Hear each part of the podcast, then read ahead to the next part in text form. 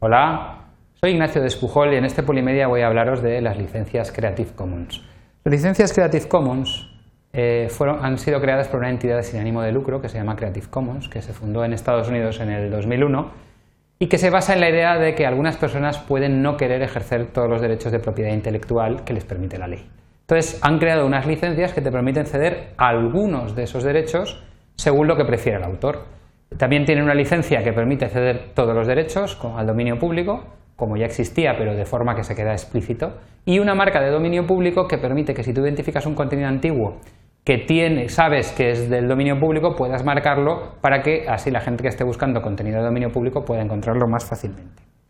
Bien, las licencias Creative Commons están estructuradas en torno a un modelo de tres capas.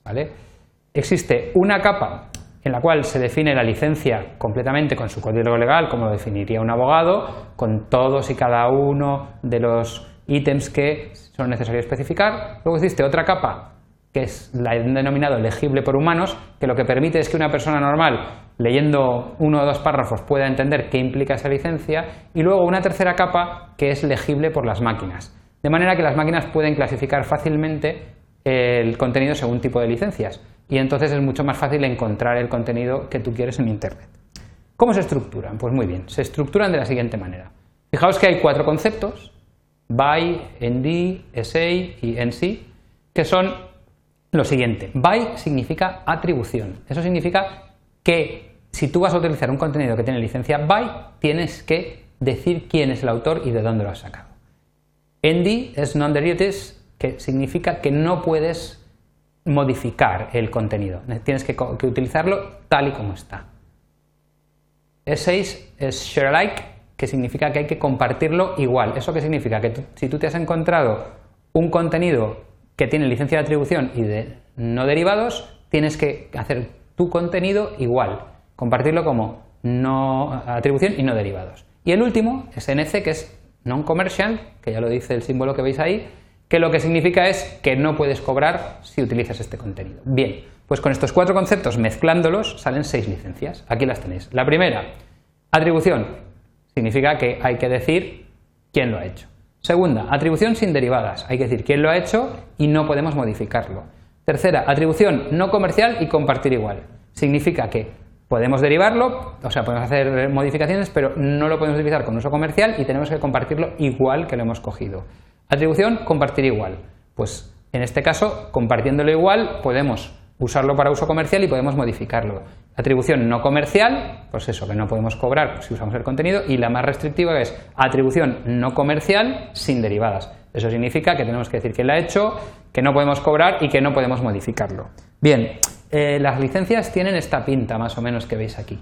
¿vale? Esta es la licencia, digamos, legible por humanos. Eh, pero lo que vamos a hacer es ir a la web que aunque tengo aquí unos pantallazos capturados, yo creo que lo mejor es que vayamos a la web. Esta es la web de Creative Commons, aquí la tenéis, creativecommons.org y eh, aquí está el apartado de licencias. Bien, esto está en inglés, tenemos por ahí un sitio donde podemos ponerlo en castellano, pero bueno, da igual, vamos a entrar en inglés y luego lo cambiaremos. El mismo Google nos deja que si queremos traducirla, pero nos vamos a licencias, ¿vale? Y podemos aquí elegir una licencia.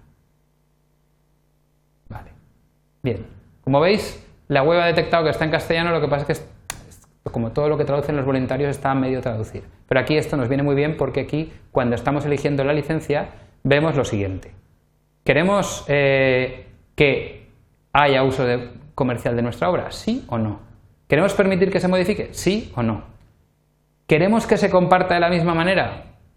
Si, queremos, si dejamos modificaciones, sí o no, y si queremos que la jurisdicción de nuestra licencia sea de un país especial o internacional. Lo normal será internacional, porque vamos, a menos que tengamos algunos países en los cuales tengamos problemas.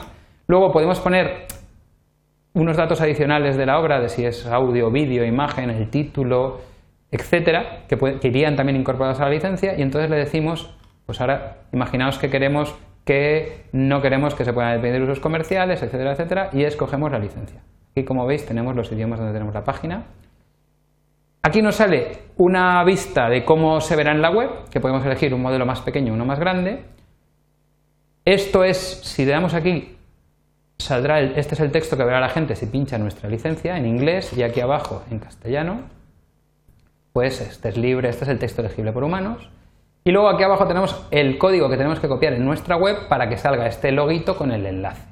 ¿Vale? Entonces, con esto ya tendríamos eh, nuestro contenido etiquetado con su licencia Creative Commons. Vamos a volver a la presentación, porque en la presentación tenemos, pues aquí podéis ver eh, pues la, licencia de reconocimiento, la licencia de reconocimiento será like, la licencia de reconocimiento sin derivadas, bueno, aquí va poniendo el texto de todas las que os he contado, y luego os quiero enseñar también, esta es la licencia de declaración de dominio público que te permite ceder un contenido al dominio público sin reservarte ningún derecho. Y con esto acabo ya y acabo dando ejemplo y diciendo que el texto lo he sacado de creativecommons.org y las imágenes de flickr.com. Hasta la próxima.